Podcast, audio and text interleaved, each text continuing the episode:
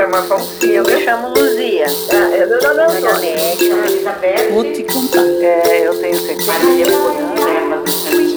Meu nome é Helena Soalim. Eu sou Paulo. Eu sou Cida Souza Lima. Meu nome é Luísa Lisboa. Otônia. Sou 82 anos. Eu sou Terezinha e essa é a minha história. Contar. Vou te contar. Histórias que a gente conta trazidas da memória. O que elas nos contam hoje. O que elas nos contam hoje? Quando eu casei, eu era católica e o meu marido é, era ateu. Aí, quando nós viemos morar, eu morava em Porto Alegre, quando eu vim morar em São Paulo, o meu marido se tornou espírita kardecista. Aí ele estudou muito e começou a ir no centro e um dia me convidou para ir à noite assistir uma sessão com ele e eu fui. Deixei meus, meus dois filhos, um de oito, a menina de nove, deixei com uma tia que estava me visitando e, e a empregada que ficava cuidando deles. Aí quando terminou, o, quando encerrou a, a reunião, a gente voltou para casa e aí quando a gente chegou em casa, a minha casa era uma casa térrea, tinha um pátio aberto e um portão grande de madeira e ali que ficava o carro.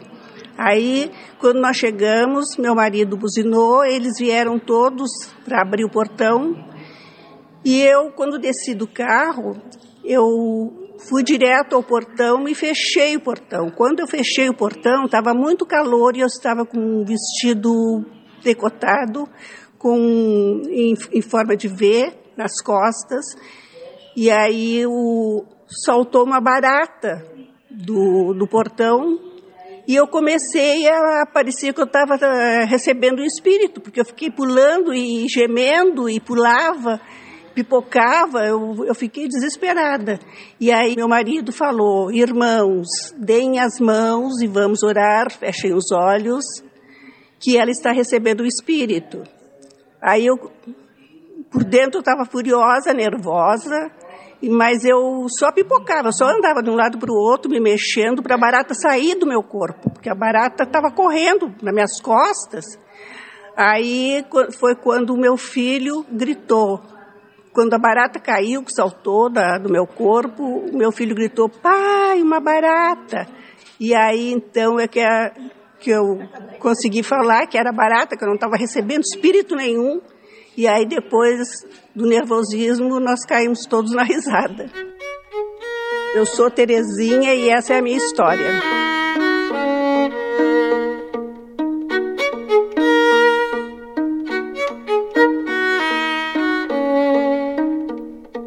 Eu vou contar a minha história para vocês em relação ao meu nome. E eu ia para a escola, ia para todo canto, mas eu não achava uma pessoa que tivesse o mesmo nome que eu. Eu chegava nas outras classes, tudo, sempre tinha duas Maria, duas Ana, e assim eu fui procurando saber. Para todo canto que eu andava, eu perguntava o nome das pessoas. E a minha tia sempre assim saía comigo, tal. Eu fui criado pelos tios, não tinha os pais. E a minha tia ela frequentava o curso de corte e costura tinha amizades belíssimas ela lá. E uma dessas amizades dela veio a falecer, uma das amigas dela muito querida. E aí veio o velório, né?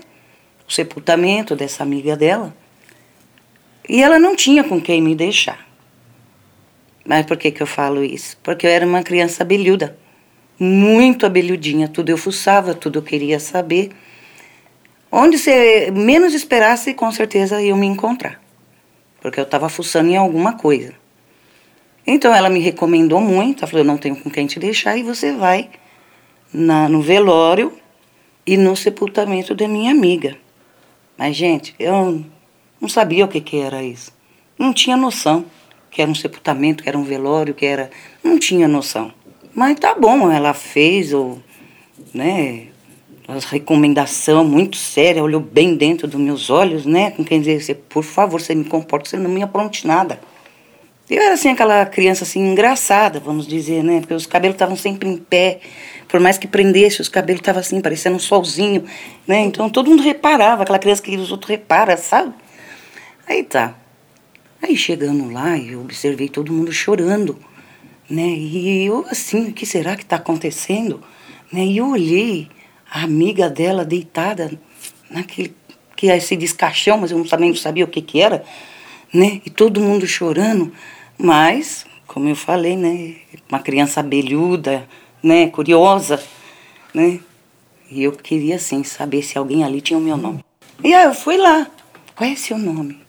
Poxa vida, a pessoa, né, ali chorando, se derretendo em lágrimas, os prantos. Mas eu queria assim saber, queria que, se alguém tinha o meu nome lá. Não, ninguém tinha. Né? E a minha tia me beliscando, me puxando daqui, me beliscando dali, ai, ai, ai, ai, ai, ai. Mas não, não quero saber, eu quero achar o meu nome, né? Mas não tinha, não tinha ninguém com o meu nome. Aí foram, cada um pegou nas alças do, do caixão, né? Foram fazer aquele cortejo, antigamente todo mundo rezando, os outros com o terço na mão. O padre já tinha, né, falado as palavras lá, né? Eu olhando tudo, não entendia nada, né? Eu até tentava chorar, mas não sabia eu também não ia chorar. Sem motivo, não sabia o que estava acontecendo. E aí eu perguntei para minha tia, mãe, por que está todo mundo chorando, né? Essas coisas todas, né? E aí ela falou assim, é porque ela não volta mais. Eu, nossa senhora, ela não vai voltar nunca mais. Para onde é que ela vai? Tá. Aí comecei a olhar, né? Que hoje eu sei que eram os túmulos, não sabia o que que era. Então eu olhava para lá, olhava para cá e todo mundo rezando, olhando, é, aquele clima pesado, né? Vamos dizer assim. E eu olhando assim, eu falei assim, mas esses nomes que estão ali, tia, o que que é? Essas são as pessoas que se foram e elas não vão voltar mais. Então a tua amiga, ela também vai e ela não volta mais? Ele falou, não. Puxa vida. E eu pensando e olhando o nome, os nomes ali, olhando, qual a surpresa, eu achei o meu nome. Ernestina. Aquilo parecia que meu pé tinha saído do chão, que tinha explodido um troço na minha cabeça. Eu abri a boca a chorar e fiz que nem o Chaves. E fazendo o sinal da cruz muito rápido, rápido, rápido, rápido. E a minha tia desespero, não sabia o que estava acontecendo, porque ela não tinha visto. Né? E ela também não sabia desse negócio, do negócio do meu nome, que era uma coisa minha. Não tinha contado para ninguém. E ela, o que está acontecendo? Fica quieta, fica quieta. E beliscada, e chorava, fazia o da cruz, e aquela, aquele desespero. E eu lembrando do que ela tinha falado, né? Que quando ia para lá não voltava mais, eu entrei em pânico, né? E os cabelos em pé, porque estava ventando aquele negócio todo. E eu chorando, e eu doida para ir embora dali, a minha tia me beliscando, puxando dali, eu querendo fugir. Passou, fomos para casa, e a minha tia com uma cara, mas chegou em casa, ela foi e me catou pelo braço. Falou, vem aqui. O que foi aquilo? Eu falei, tia, então quer dizer que as pessoas que vão para lá, que o nome vai para lá, não voltam mais? Ela falou, não. Não volta nunca mais. Falei, tua amiga realmente, ela não volta mais, ela vai dormir lá para sempre. Vai, ela vai ficar lá para sempre. O nome dela também, também. Tia, o meu nome estava lá. Mas ela não entendia, né, o porquê que eu tinha falado aquilo, né?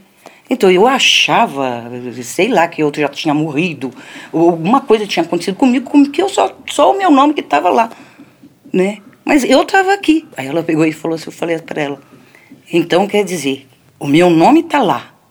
Eu tô aqui, mas quando eu for para lá, eu vou voltar? Ela falou: "Não.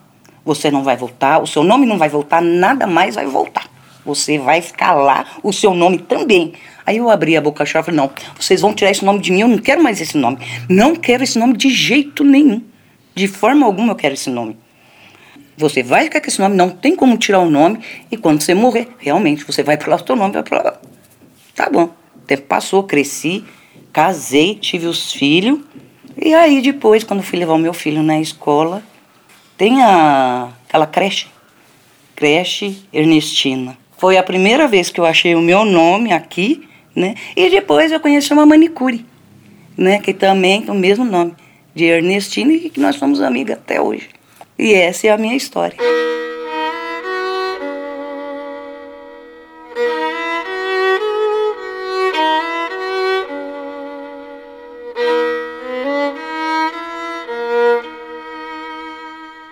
Naquela época, minha mãe trabalhava numa casa de família muito rica.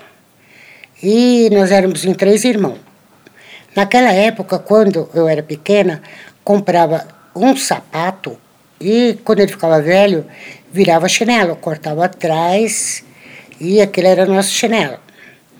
Um, meu irmão sempre engraxava sapato na praça lá em Moema, ia na casa dos colegas dele engraxar o sapato.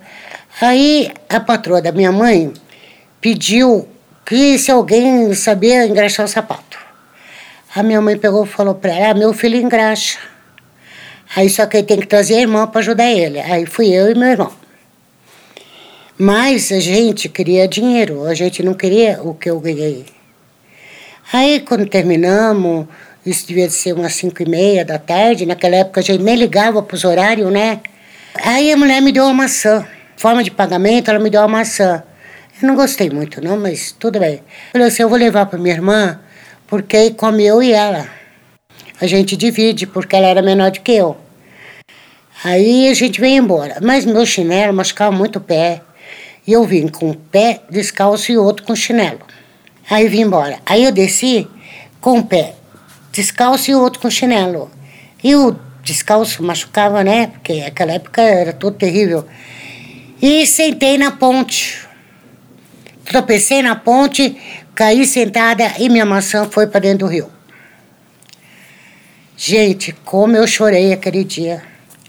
Sentei, aí eu tava com o pé só de chinelo. Sentei, comecei a balançar o pé e o pé e o chinelo caiu e minha maçã rodava, rodava, rodava. Eu não podia pegar porque era água de esgoto. O bairro todo ali de, de Moema, Gaivota, todo eu jogava as porcaria tudo lá nesse rio. E tô sentada chorando, gente, mas chorando até. Aí passa a vizinha da minha mãe. O que, você está fazendo aí, Edna? Eu falei assim, eu não estou fazendo nada. Falei, olha lá a minha maçã onde que tá. Eu vou pegar. Ela falou, não, não pega não. Caramba. Aí eu fiquei chorando, fui embora para minha casa, sem maçã. Chegou no outro dia e eu fui sentar lá na ponte outra vez, minha maçã estava no mesmo lugar. Até hoje, eu. Não é que eu não gosto, mas eu não como maçã. Aquilo me deixou um trauma pro resto da minha vida. Meu nome é Edna, tenho 76 anos. Essa é a minha história. Desculpe porque eu fiquei muito emocionada.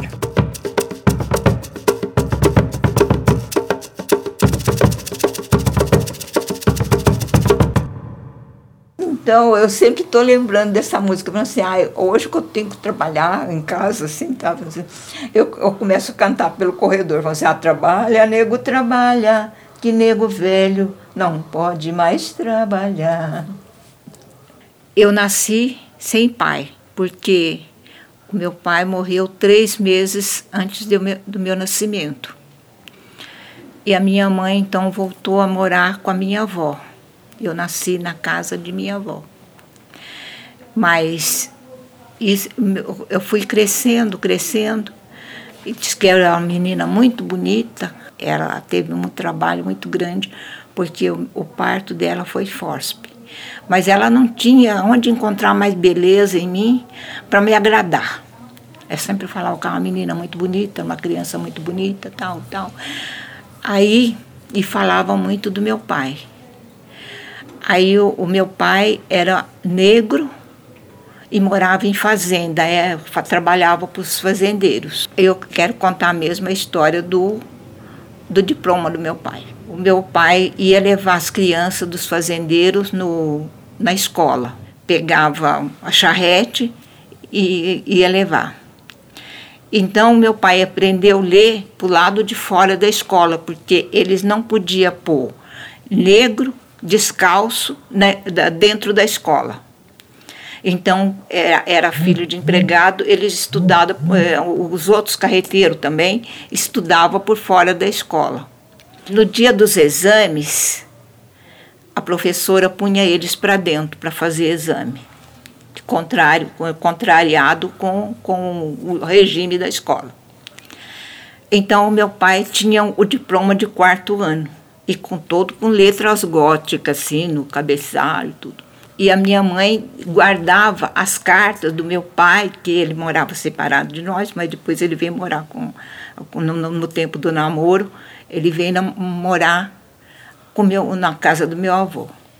Ela guardava as cartas do meu pai para me mostrar, mostrar para mim e mostrar para minha irmã também para falar como meu, meu pai era inteligente. Depois ele se tornou professor de latim dos filhos de fazendeiro, porque quando os, os fazendeiros estudavam tudo ali, mas quando eles iam para uma escola melhor, ele chamava alguém para ensinar latim tudo e, e as professoras é, é, gostava muito do meu pai, que ele disse que ela era muito inteligente, uma pessoa muito educada, muito inteligente. Então eles, elas ensinaram bastante latim. Os fazendeiros chamavam ele, ele para ensinar latim para eles. Mas o nosso fogão era lenha, as cartas eram tudo enfumaçada, bem enfumaçada, que mal dava para ler. Aí o, o a, as, as cartas, e ele também escrevia para minha mãe de vez em quando, e a, as cartas da minha mãe tinha era tudo escrito em, com letras góticas, assim, bem começava o cabeçalho, tudo com letras góticas. Aí, às vezes de noite, a minha mãe pegava aquelas cartas e ficava ensinando para nós, mas eu não saí do aí é eu. Aí o, o ensinando para nós as letras, tudo, e falava assim: é, o seu pai era muito inteligente, quem sabe você, vocês ficam igual ao teu pai. Aí, mas, mas assim, o, o, nós mudamos de estado e, e, eu, eu não fui para a escola bem cedo, não. Ah, mas, mas essa é a minha alegria, que, a minha, que o meu pai era negro, descalço e estudou. Mas que pena que ele morreu cedo. E, e então essa é a minha história. Meu nome é Luísa, eu tenho 77 anos. Trabalha, nego, trabalha, que nego velho não pode mais trabalhar. Olá, nós somos as Meninas do Conto e você acabou de escutar o primeiro episódio do programa Vou Te Contar. Histórias de vida contadas por várias mulheres, compartilhando seus afetos, intimidades e experiências através da palavra e da escuta. Este programa foi gravado no Gaia, Grupo de Assistência ao Idoso, à Infância e à Adolescência da cidade de São Paulo.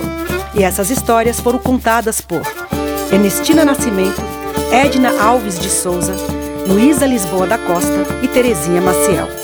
Sensibilização, captação e recolha das histórias, Simone Grande, Joyce Jane Teixeira e Lilian de Lima. Direção e concepção musical, Helena Castro. Edição, mixagem e masterização, Daniel Krotozinski. Coordenação artística, Eric Noviski. Uma realização do grupo As Meninas do Conto.